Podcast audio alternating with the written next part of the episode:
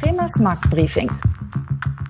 Liebe Zuhörer, ich heiße Sie herzlich willkommen zu unserem Podcast aus der Reihe Kremers Marktbriefing mit dem Chefvolkswirt der Commerzbank Dr. Jörg Kremer.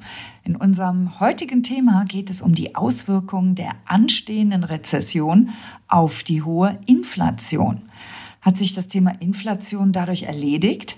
Eine Hoffnung, die wir näher beleuchten wollen. Mein Name ist Renate Christ und ich bin Pressesprecherin bei der Commerzbank. Jetzt begrüße ich meinen Gesprächspartner in Frankfurt. Guten Tag, Herr Dr. Kremer.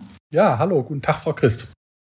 Herr Kremer, die Inflation in Deutschland ist auf 10 Prozent gestiegen. Sie ist damit höher als in den 70er Jahren. Die Bürger sind ziemlich besorgt, aber viele Ökonomen wiegeln auch ab. Sie verweisen auf die sich anbahnende Rezession. In der Rezession verlieren Menschen ja ihre Jobs, halten sich beim Konsumieren zurück und Unternehmen investieren auch weniger. Kurzum, die Nachfrage sinkt und damit auch die Preise. Deshalb glauben viele, dass die Rezession das Inflationsproblem quasi automatisch lösen würde. Und heute wollen wir darüber reden, ob dem wirklich so ist. Aber zunächst möchte ich gerne erstmal von Ihnen wissen, wo wir jetzt in Sachen Inflation eigentlich stehen. Wie ernst ist denn die Lage? Sie haben es ja schon erwähnt in der Anmoderation. Die Inflation ist sehr hoch, 10 Prozent in Deutschland, mehr als in den 70er Jahren. Und wir müssen schon zurückgehen bis Anfang der 50er Jahre, um mal so eine hohe Inflation zu sehen. Damals, Anfang der 50er, tobte ja der Koreakrieg, die Rüstungsproduktion im Westen war hoch, Metalle waren knapp, die Inflation eben auch. Also eine Inflation wie zuletzt vor, ja, ungefähr 70 Jahren.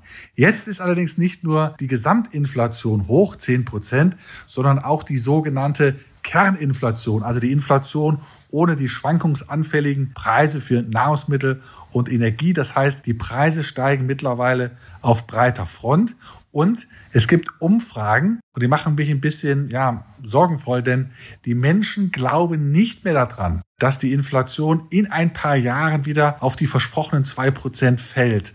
Und das ist nicht gut, wenn die Inflationserwartungen steigen, denn dann gehen ja auch die Lohnforderungen hoch. Wir haben es ja gesehen bei der Verdi, die für den öffentlichen Dienst 10,5 Prozent fordert.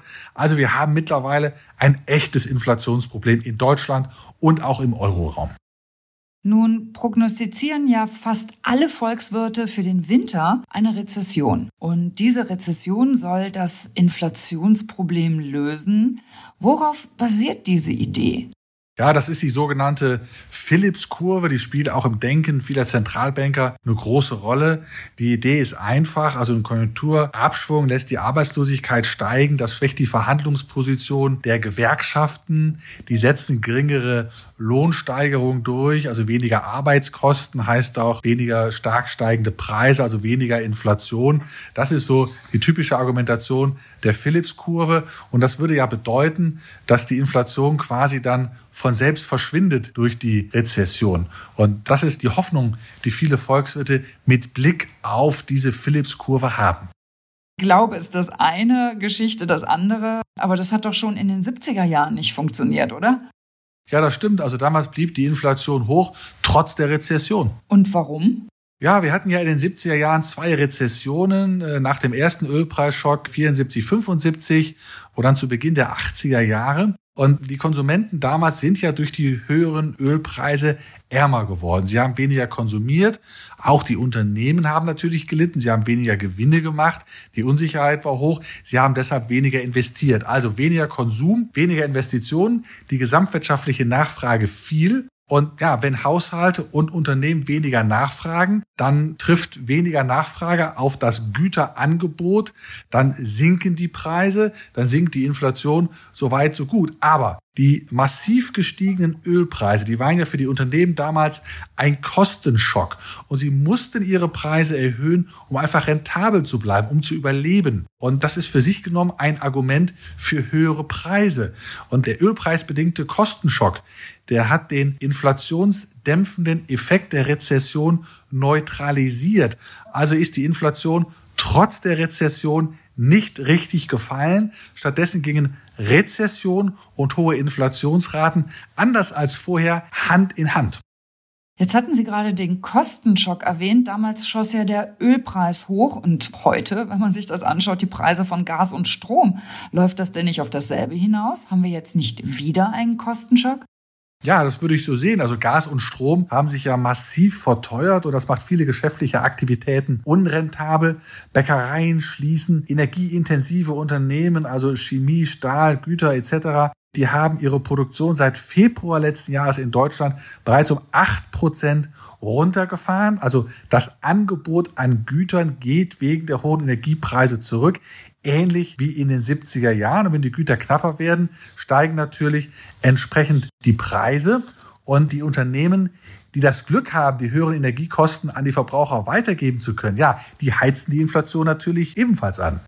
Aber so wie ich Sie verstehe, erwarten Sie ja, dass wir noch lange eine hohe Inflation haben werden. Warum glauben Sie das? Ja, das hat also nicht nur etwas zu tun mit dem Kostenschock, der also den inflationsdämpfenden Effekt der Rezession kompensiert, sondern dass die Inflation noch länger hoch bleiben wird, das hat viel mit der wirtschaftspolitischen Reaktion zu tun auf Corona und auf den Energiepreisschock. Also die Regierungen versuchen ja in der westlichen Welt seit Ausbruch von Corona nicht nur besonders betroffene Bevölkerungsschichten zu unterstützen, sondern wie in den 70er Jahren die Nachfrage der Menschen in der Breite zu erhöhen.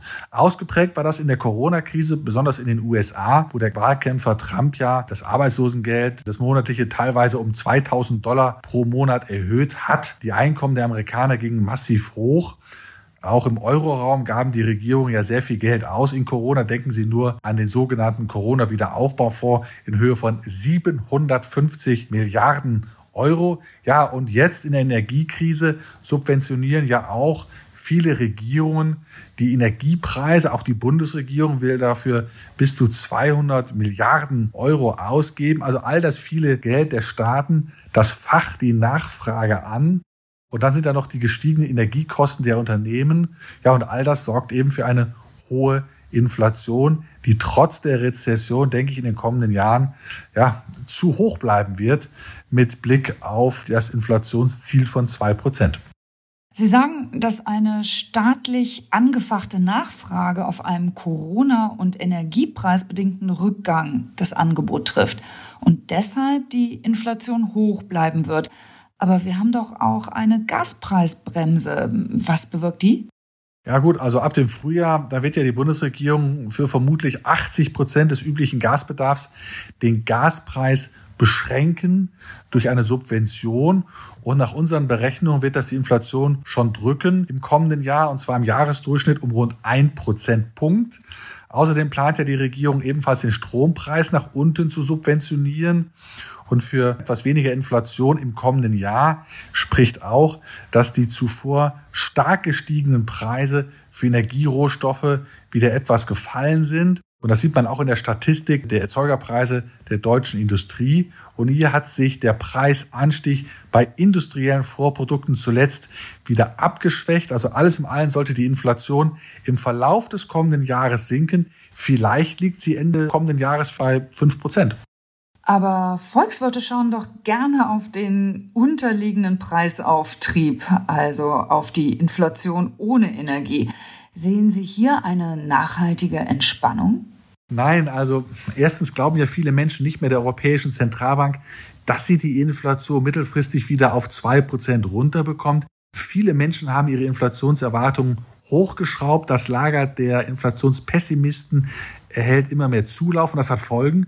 Die Gewerkschaften fordern mittlerweile deutlich höhere Löhne und das werden sie auch teilweise durchsetzen können. Zweitens, die Unternehmen können in einem Umfeld steigender Inflationserwartungen ihre Preiserhöhung leichter durchsetzen. Auch das ist ein Argument, dass auch die Kerninflation ja nicht richtig runtergehen sollte. Aber die EZB wird die Leitzinsen trotz dieser Probleme nach meiner Meinung nicht entschieden genug anheben. Ja, sie hatte die Zinsen um 0,75 Prozentpunkte angehoben. Also sie hat zu starken Zinsschritten gegriffen, sich dafür entschieden. Aber ich glaube nicht, dass sie das durchhalten wird länger. Früher oder später beginnt sie wieder auf die hochverschuldeten Länder im Süden der Währungsunion zu schielen und damit im Zinserhöhungsprozess zu früh aufzuhören. Und ja, und diese zu lockere Geldpolitik, dieses nicht ausreichend entschiedene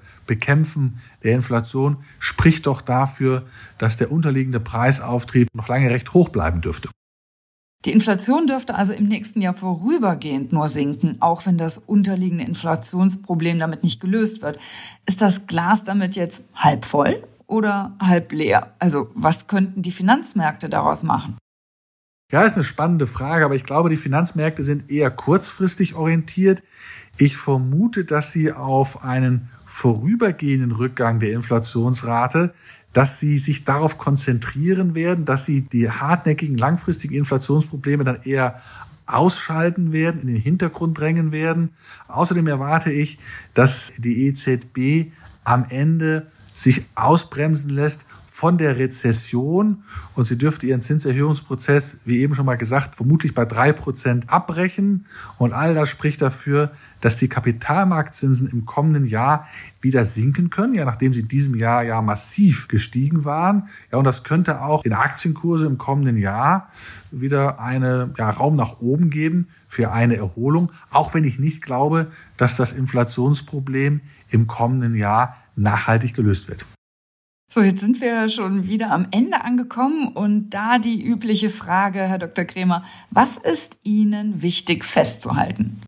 Ja, also vor allem wegen der Gas- und Strompreisbremse dürfte die Inflation im kommenden Jahr fallen von jetzt 10 Prozent auf dann vielleicht 5 Prozent. Aber nach meiner Meinung ist das nur ein vorübergehender Rückgang der Inflation. Ich sehe keinen nachhaltigen Rückgang der Inflation. Die Rezession im Winterhalbjahr wird das Inflationsproblem also nicht wirklich lösen. Der Grund dafür ist letztlich, dass die Europäische Zentralbank mit ihren Zinsen Rücksicht nimmt auf die hochverschuldeten Länder, vor allem im Süden der Währungsunion. Ich glaube, uns droht eine mehrjährige Phase mit einer Inflation deutlich über zwei Prozent. Aber Anleger müssen den Kopf trotzdem nicht in den Sand stecken. Wenn die Inflation im kommenden Jahr wieder sinkt, auch wenn sie nur vorübergehend sinkt, dann könnten sich die Aktienmärkte ebenfalls vorübergehend entspannen. Und dann dürfte sich wieder ja, eine gute Gelegenheit auftun, im kommenden Jahr, denke ich, wieder in Sachwerte einzusteigen, in den Sachwert Aktien. Das sind doch zumindest in dieser Phase auch mal positive Aussichten. Also vielen Dank, Herr Dr. Kremer, für Ihre Einordnung. Gerne. Das war die Podcast-Folge 17 über die nur kurz fallende Inflation aus der Reihe Kremers Marktbriefing mit dem Chefvolkswirt der Commerzbank Dr. Jörg Kremer. Wenn Sie Fragen oder Anregungen haben, schreiben Sie uns an die E-Mail-Adresse krämers-marktbriefing at commerzbank.com. Wir freuen uns, wenn Sie auch beim nächsten Mal wieder dabei sind. Für heute sage ich herzlichen Dank fürs Zuhören. Auf bald, Ihre Renate Christ.